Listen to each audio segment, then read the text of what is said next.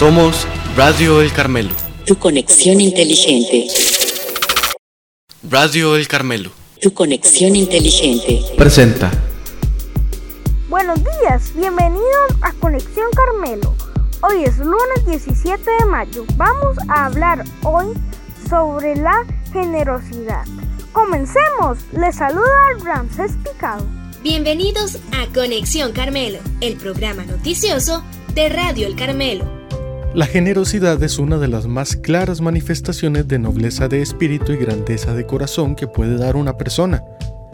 Los que son generosos son ricos, pero no en dinero y cosas materiales, sino en la capacidad de ofrecer a otros lo más preciado de sí mismos.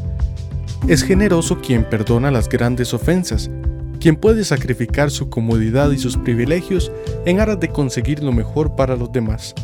Desde que el ser humano tiene memoria, la generosidad ha sido uno de los más importantes valores para el desarrollo, pues las más grandes y duraderas obras han provenido de personas que desinteresadamente han entregado al mundo el producto de su inteligencia y de su trabajo. Solo con generosidad es posible situarnos por encima de nuestros intereses personales y hacer lo que esté a nuestro alcance para que todos tengamos las mismas oportunidades y el mundo en que vivimos sea un poco más humano y más justo cada día.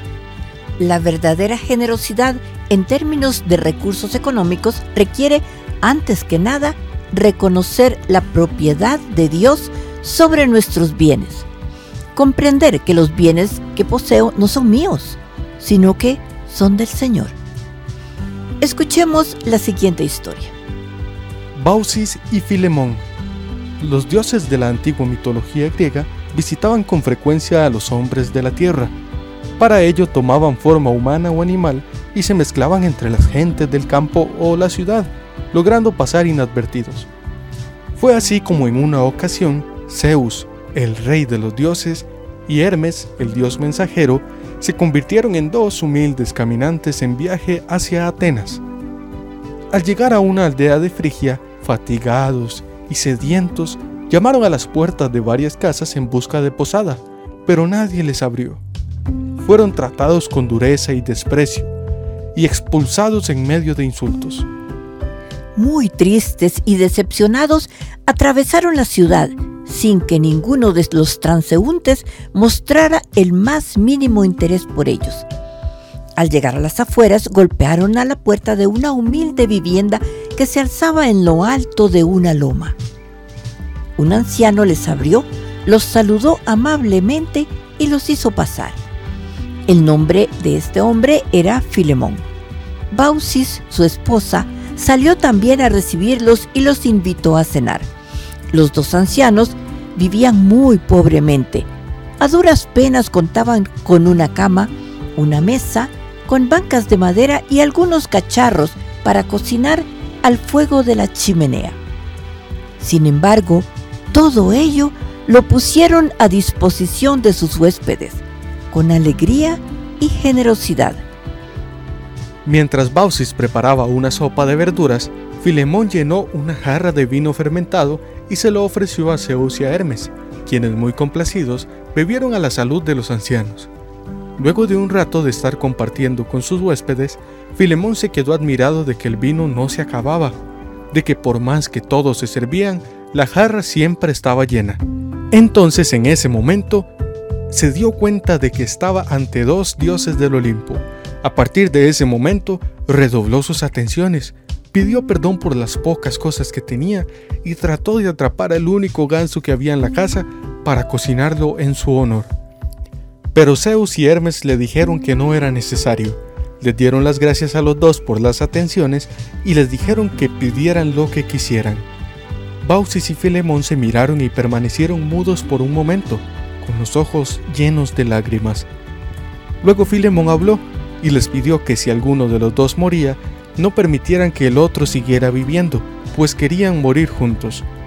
Zeus y Hermes les prometieron que así sería, y además les anunciaron su decisión de inundar la aldea, en castigo por la falta de generosidad de sus habitantes.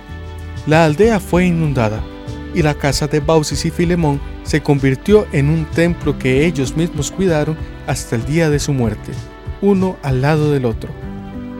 En el mes de mayo, dedicado a nuestra Madre María, se le honra con varias advocaciones. Así, el pasado jueves 13, celebramos la fiesta de la Virgen de Fátima, Nuestra Señora del Rosario de Fátima.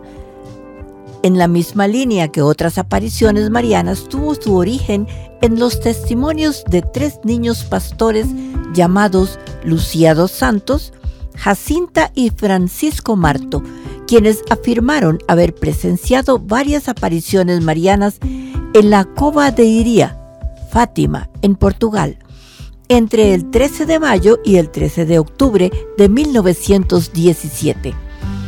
A partir de entonces, esta advocación mariana extendió su fama más allá de sus límites locales, llegando a todo el mundo.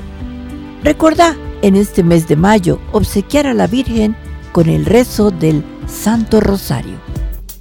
Y hoy, lunes 17, se encuentra de cumpleaños Sebastián Chacón de noveno año. Y en nuestro personal, mañana, martes 18, nuestra compañera la profesora Alejandra. Muchas felicidades para todos.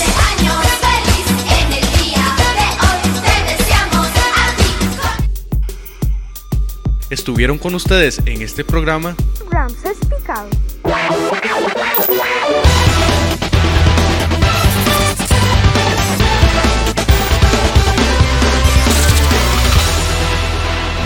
Somos Radio El Carmelo.